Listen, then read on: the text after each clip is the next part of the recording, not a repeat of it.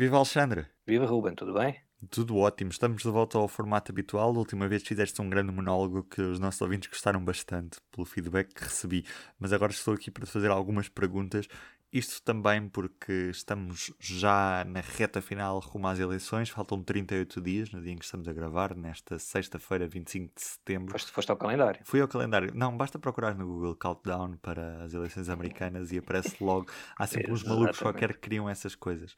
E pronto, fui ao calendário e, e vi que, que está, estava quase. Quase 40, menos de 40 dias, portanto, isto passa num instante até à noite das eleições. With the election 40 days away, President Trump is refusing to commit to a peaceful transfer of power if he loses.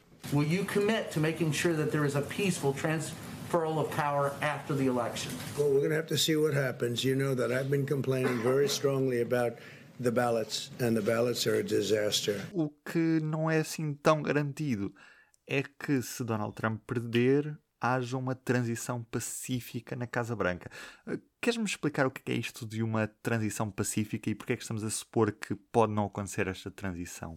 Bom, há, aqui há duas coisas. Uh, esta semana o presidente Trump disse pela primeira vez que, ou não, não, disse, foi o que ele não disse, mais do que disse, que, que criou esta confusão toda. Um, um jornalista, numa conferência de imprensa na Casa Branca, tentou comprometê-lo com uma declaração uh, sobre o período pós-eleitoral ou imediatamente pós-eleitoral, num cenário em que, por exemplo, se o Donald Trump perde as eleições contra o Joe Biden, se ele, à imagem do que tem acontecido na história moderna com os outros presidentes antes dele, se, se podia garantir que não, não vai contribuir para o arrastar de uma situação de indecisão e de contestação das, dos resultados, que pode depois uh, uh, consequências imprevisíveis. Ora, ele até agora e desde 2016, quando se candidatou pela primeira vez, eh, nunca se comprometeu a, a, aceitar o resultado das eleições, que é outra, que é, um, é parecido, mas não é a mesma coisa. É?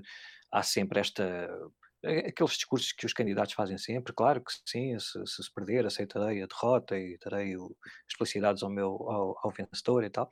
O Donald Trump nunca aceitou fazer isto, disse sempre eh, vamos esperar para ver o que, é que acontece e tal. Agora, o que ele também não disse, que é, é um passo em frente, mais além desta confusão, é nem sequer se compromete em garantir que essa transição vai ser pacífica. Portanto, que ele não, não, não se compromete com aquela, uh, com, com a acalmar os seus apoiantes, por exemplo, não incentivar eh, uma rivalidade maior se perder as eleições. São, é, é, parecido, mas são duas questões diferentes e esta é, é um pouco mais depois as pessoas a, a, com outro tipo de receios. Eh, no, no, nos Estados Unidos o que acontece é que como é, não é só por estas razões, mas para percebermos melhor, não é uma eleição como acontece, por exemplo, em Portugal, ou num país tipicamente europeu, uh, um, um, eleitor um voto, no fim conta-se os votos todos, quem tiver mais, isto para presidente, obviamente, no fim quem, quem tiver mais é o presidente eleito.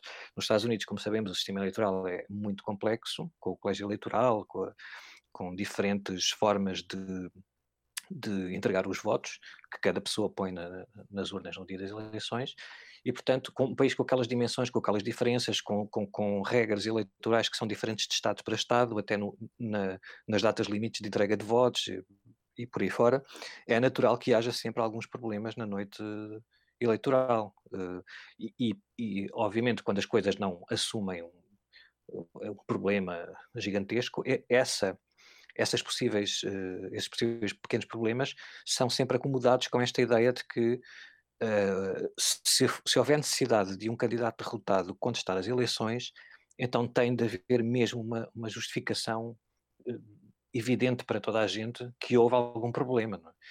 uh, senão, só contestar porque perdeu é algo que não faz nenhum sentido e que é péssimo para a democracia americana. Na história da democracia americana são comuns estes casos em que temos presidentes recandidatos que não assumem uma transição pacífica no caso de, de perderem, ou seja, que começam a, a deitar suspeitas sobre o alto eleitoral em si e que quando perdem as eleições, se perderem ou quando os resultados são muito colados, acabam por não aceitar o resultado da melhor forma. Não, na, na, na era moderna, isto desde a Segunda Guerra Mundial, é extremamente raro isso acontecer. Quer dizer, não, não, não há assim uma recordação. Não, não, não houve nenhum caso em que um presidente tenha rejeitado uh, comprometer-se com essa transição não só pacífica, mas com aceitar os resultados. O que aconteceu, por exemplo, na eleição de 2000, foi que na noite eleitoral, com aquelas complicações todas que as pessoas sabem ou se não sabem vão ao Google, que o, o, presidente, o candidato do Partido Democrata na altura, o Al Gore, um, não aceitou o resultado, de, foi especificamente no estado da, da Flórida, em que a contagem dos votos e uma recontagem deu uma vitória ao George W. Bush, o republicano, por poucas centenas de votos, o que fazia dele o presidente eleito. O Al Gore recorreu para o Supremo Tribunal. O Supremo Tribunal acabou, passado algum tempo, por decidir parar a recontagem dos votos na Flórida. Uh, o, que, o que isso fez foi atribuir a vitória ao George Bush. O Al Gore, ao contrário do que as pessoas possam pensar agora, não, não foi o Supremo Tribunal que acabou com aquela confusão, com, aquele, com aquela contestação dos resultados, porque a última palavra para decidir, em último caso, quem é o presidente eleito é a Câmara dos Representantes. O, o que o Al Gore fez, mesmo contra uh, algumas figuras do Partido Democrata, segundo se conta a história daquela época, foi aceitar a decisão do Supremo sem recorrer à Câmara dos Representantes. Portanto, com essa. E estávamos num, num, numa altura muito complicada, não é? Ali com, com, centenas de votos e com um ambiente muito uh, de grande rivalidade entre os dois partidos e também no eleitorado. Nessa altura, o Al Gore fez aquilo que poucos imaginam que o presidente Trump uh, possa fazer, que é ok, uh, chegou ao fim a minha contestação. O Supremo Tribunal decidiu assim, eu aceito a, a decisão, deu os parabéns ao George Bush e o país seguiu em frente.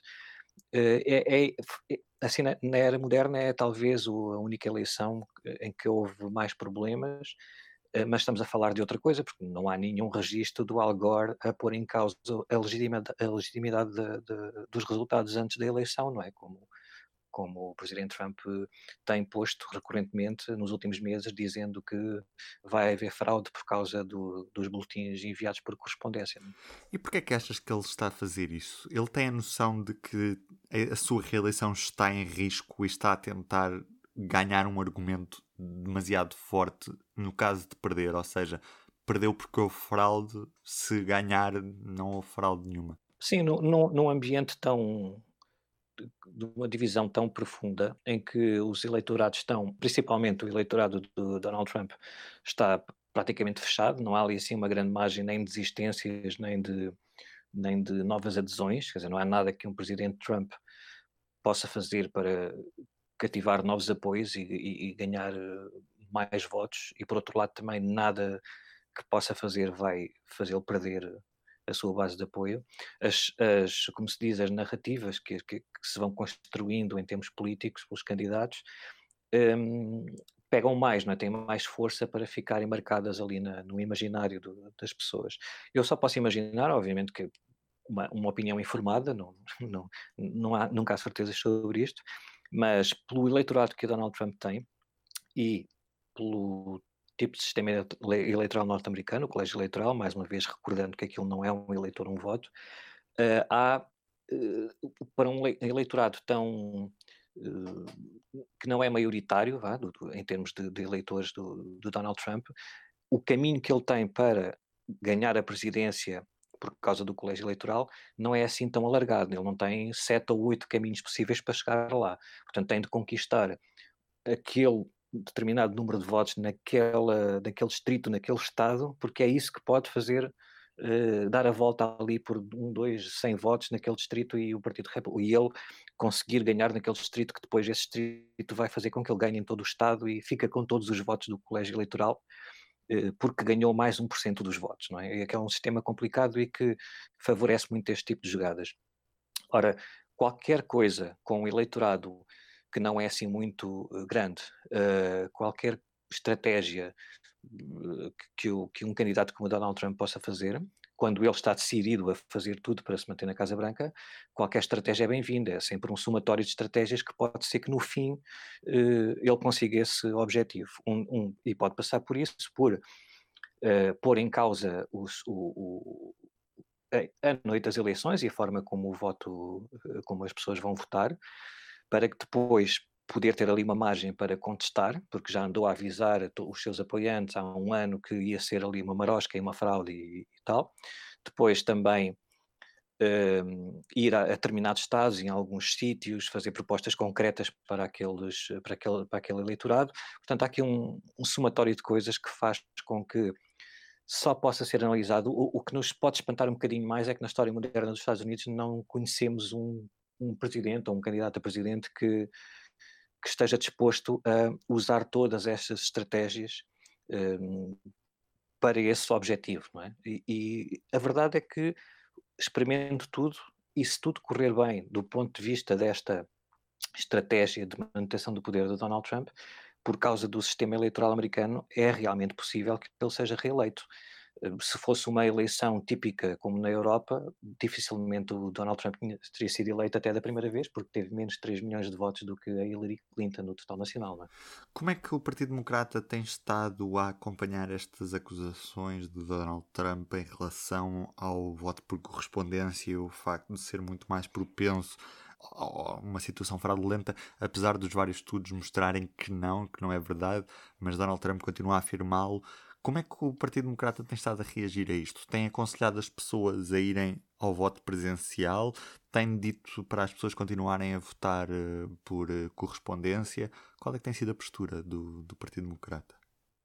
Aquilo também, eh, nós temos de, às vezes, tentar resistir a uma leitura olhar para aquele país e achar que hum, o Partido Republicano é a causa de todos os males, o Partido Democrata é, é, é o sítio de todas as virtudes. Obviamente que, eh, consoante os Estados e, e, e o Estado, e, hum, e, a altura de, em que estamos a falar da eleição e de uma campanha eleitoral, há sempre sinais de que uh, um partido lhe interessa mais uma coisa ou outra. Neste caso em particular, no geral, pensa-se que uma maior maior volume de votos por correspondência poderá beneficiar o candidato do Partido Democrata no sentido em que eh, como eh, o, o, o, tipicamente o, eleitorado, por exemplo, eh, afro-americano nos Estados Unidos vota mais no Partido Democrata e em candidatos do Partido Democrata, e os jovens, e como tanto os jovens como os afro-americanos têm uma tipicamente uma fraca participação eleitoral, na, na, em eleições passadas isso verificou-se não em relação ao Barack Obama, por exemplo, em que o eleitorado afro-americano bateu todos os recordes, mas eh, depois disso, já com Hillary Clinton desceu bastante, eh, ainda assim votam muito mais no Partido Democrata do que no Partido Republicano, tanto os jovens como o, os afro-americanos. Nesse sentido, tudo o que for feito para facilitar a participação no processo eleitoral e obviamente, ainda para mais numa altura de pandemia, estar em casa, receber um boletim, preenchê-lo e enviá-lo é mais cómodo e uh, é mais. Uh, uma pessoa pode ter mais tendência para votar do que ter de se levantar, sair de casa e ir votar, porque nós já sabemos que todas as justificações que possa haver, que, que na Casa Branca está um presidente muito mau, mas a verdade é que não há uma situação em que toda a gente vá votar e que uh, o mundo seja cor-de-rosa e, e, vamos, perdão, vamos bater aqui um recorde de afluência. Ninguém sabe isso. O que sabemos é que, à partida, em termos assim genéricos, o voto por correspondência pode favorecer o candidato do Partido Democrata. O Partido Democrata tem incentivado isso. Por outro lado, há também candidatos do Partido Republicano. Não nos esqueçamos que na noite de 3 de novembro não é só o presidente que está em jogo, também uh, todos os, os, lugares da Câmara dos Representantes, um terço dos Senados e depois as várias eleições mais locais dos uh, Estados norte-americanos. Muitos candidatos do Partido Republicano, em alguns estados, também acham que podem ser prejudicados uh, se o eleitorado republicano e, e, muito apoiante de Donald Trump um, rejeitar o voto por correspondência, não é? Porque a verdade é que há muitas pessoas mais idosas, que se não houver uma promoção do voto de correspondência, elas também se calhar não vão sair de casa e não vão votar no Trump e não vão votar nos candidatos do Partido Republicano, portanto também pode afetar o Partido Republicano. Portanto, aqui é preciso esperar mesmo pelos resultados, mas à partida o que, o que se pode dizer assim mais termos mais genéricos é que o voto por correspondência pode eh, beneficiar mais o Partido Democrata e os candidatos do Partido Democrata, daí haver esta luta por, eh, um, por um lado e por outro. A única diferença aqui é que, provavelmente, e à luz daquilo que temos visto, porque também há, aqui uma coisa, quando nós dizemos que, há, que os estudos indicam que não há uma grande variação na fraude eleitoral, seja voto correspondência, seja voto presencial, é preciso ver que há grandes diferenças. Este ano é completamente diferente. Apesar de já haver cinco estados, pelo menos, em que o voto correspondência é perfeitamente uh, normal. Uh, não é uma ideia, não é algo que esteja disseminado por todo o país e este ano temos uma pandemia, portanto os, os outros estudos foram feitos em situações normais. A diferença aqui também é que é o presidente é o Donald Trump, portanto, à luz do que tem acontecido em relação a outras polémicas, até pelo que já vimos com 2000 e a atitude do Al Gore, outro presidente antes dele provavelmente não, não, não teria usado esta tática ou esta estratégia de eh, pôr em causa algo que se ninguém sabe se vai correr bem ou se vai correr mal, à partida, à partida não é preciso estar a fazer este espetáculo todo a dizer que de certeza que vai haver fraude. Provavelmente isto seria um cenário muito hipotético, mas Donald Trump tornou num cenário provável, que é o caso de tudo isto resultar numa grande confusão, não haver um vencedor claro à partida, ou esse vencedor não ser Donald Trump. O que é que depois pode vir a acontecer caso esta noite de, de esta noite eleitoral resulte num, num, grande problema nos Estados Unidos? Pois o, o, problema aqui é que, como em todas as situações uh, potencialmente complicadas, há muitas verdades e mentiras aqui no meio. Quer dizer, não é. É, é verdade, ou, ou melhor, não é verdade, é, é bastante provável que estas eleições sejam bastante renhidas é provável que fiquem independentes. Aliás, não é uma questão de futurologia. Em 2016, o presidente Trump foi eleito porque por causa da, da, vantagem que teve em três estados, no Michigan, na Pensilvânia e no Wisconsin, que eh, tinham sido ganhos de forma clara pelo presidente Barack Obama, tanto em 2008 como em 2012, e que tradicionalmente votavam em candidatos do Partido Democrata.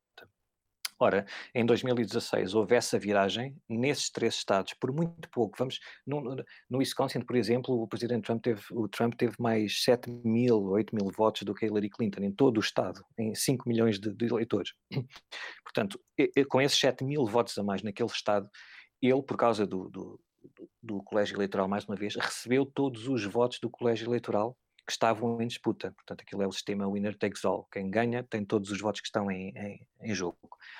Ora, se, tão, como Donald Trump uh, reverteu essa vantagem dos democratas por tão pouco em 2016, é possível também que a mantenha este ano, como é possível que o Joe Biden, que até é um candidato mais, uh, mais ao gosto de algum eleitorado do Midwest, que isto é a região do Midwest, tirando a Pensilvânia, que não é do Midwest, mas pronto, ali daquela região um, antiga das fábricas e tal, um, é, é, possível que o Joe Biden portanto, recupere esses estados e que também ganhe, por pouco ou por muito, mas que também ganhe. Portanto, nós estamos aqui à espera de uma eleição muito renhida de facto. Isso não é uma questão que vai resultar das manobras ou menos manobras, tanto de Trump ou do Biden, ou seja quem for. É assim que o eleitorado americano está dividido e, e não mudou muito nos últimos quatro anos à partida. Uh, é claro que se realmente houver essa confusão na noite eleitoral, há aqui uma questão, e que é acrescida por outra questão, que é nós estamos num ano de pandemia e, portanto, uh, o, o, aumento de, de, do envio de boletins por correspondência vai também introduzir aqui outro fator uh, desestabilizador, que é muito provavelmente não vão ser to contados todos os votos na noite eleitoral, portanto, aquela, aquela tradição das pessoas estarem olhar para a televisão a ver quem, quando é que aparece lá o nome do futuro presidente dos Estados Unidos, é não sei o quê, muito provavelmente não vai acontecer este ano, porque, por exemplo, alguns estados aceitam a recepção de votos por correspondência até à sexta-feira anterior à terça-feira das eleições, mas há outros estados que aceitam até à hora do fecho das urnas no próprio dia das eleições. Um, em cima disto, há também eh, uma decisão de há duas semanas do, Estado, do Supremo Tribunal da Pensilvânia, do Estado da Pensilvânia, e, e, e, é um dos Estados que pode decidir tudo isto, não é? Uh, que decidiu que os votos por correspondência, por estarmos no ano de pandemia, por situações excepcionais, podem ser recepcionados até três dias depois do dia da noite eleitoral. Portanto, se nem sequer existem esses votos lá para serem contados na noite eleitoral, então já vemos que pode haver ali uma um, uma destabilização importante. Uh, numa situação como estas, numa situação normal, digamos, sem um presidente como o Donald Trump, se calhar todos os candidatos estavam a contribuir para que não para que a confusão já esperada não fosse ainda pior, não é? E, e eles próprios avisassem os eleitores, calma, porque o resultado que nós, tiver, a que, nós tivermos acesso na noite eleitoral pode não ser o definitivo. Imaginemos, como, como numa eleição muito renhida, uh, os votos contados na noite, na noite, eleitoral podem dar uma vitória a Donald Trump, mas depois esperamos uma semana ou duas semanas, quando acabarem de contar todos os votos, a vitória passa para o Joe Biden. Agora, só podemos imaginar qual é que vai ser a reação de Trump e dos apoiantes dele a uma situação destas, que é possível. Portanto, eh, se, se, se ele já conseguiu transmitir a ideia de que se perder eh, é porque vai ser roubado. Agora imaginemos se ele puder eh, anunciar que é vencedor na noite eleitoral, porque os votos que existem naquele momento lhe dão a vitória, e depois, duas semanas mais tarde, vir alguém dizer lá, olha, afinal foi Joe Biden que ganhou. Bem, aquilo então, não, não, não podemos sequer imaginar o que é que pode acontecer. Um, não, não é, é nós podemos, algumas pessoas olham para isto e dizer, eh, bom, mas isso ele só está a falar da boca para fora. Não. Isto são coisas, são mensagens que ficam gravadas em, numa parte do eleitorado. Obviamente que não estamos à espera que uh, eh, 90% dos eleitores do Partido Republicano saiam para a rua e queiram fazer loucuras porque acham que foram roubados e tal. Mas, como já vimos em muitas outras situações, não é preciso haver 60 milhões de pessoas na, na rua para, para haver uma situação muito, muito perigosa. Um, não, a, a, única comparação que podemos ter, uh, porque é sempre delicado estar aqui a, a, usar palavras como algumas pessoas, como tenho, tenho ouvido até algumas pessoas na televisão portuguesa a começarem já a falar em ambiente pré-guerra civil e guerra civil e tal, não vamos chegar a tanto.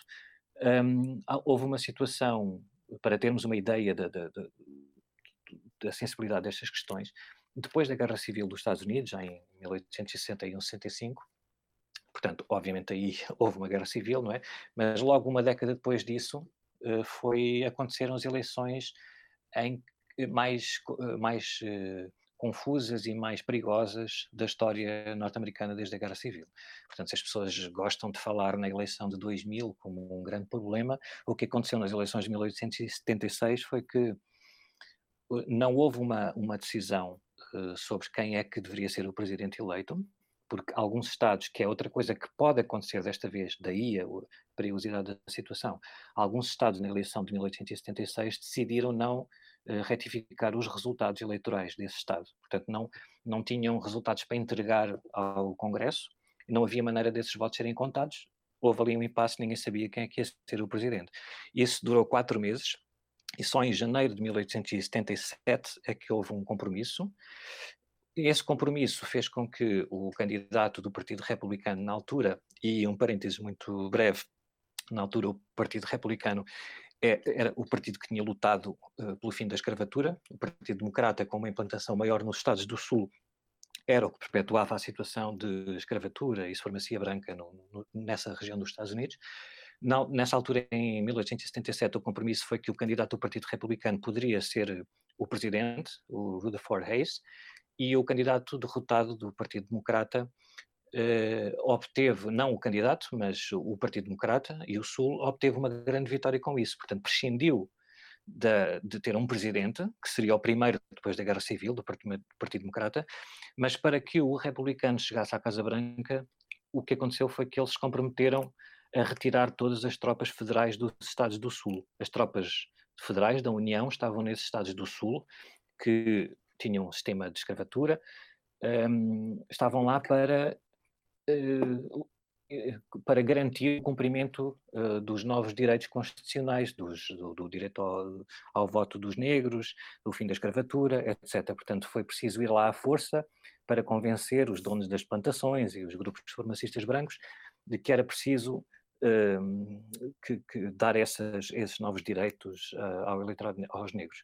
Ora, com esse acordo, as tropas federais saíram dos últimos estados do Sul e o que aconteceu foi que nos 80 ou 90 anos seguintes, já até à década de 60 do século XX, aquele sistema não de escravatura institucional, mas supremacia branca e de, e de uh, terrorismo com a organização do Ku Klux Klan e, e supressão do voto negro, perpetuou aquela situação anterior à Guerra Civil. Portanto, foi ali um, uma coisa que, ao, ao evitarem uma nova guerra civil, talvez, fazendo um acordo e desempatando ali aquela situação, o preço que o país pagou, ainda estamos hoje a ver, porque foi a perpetuação daquele sistema uh, do, da supremacia branca no Sul, que ainda hoje tem repercussões em todos os protestos que nós estamos a ver e na forma como aquela população gera as, as relações eh, raciais. Não é? uhum.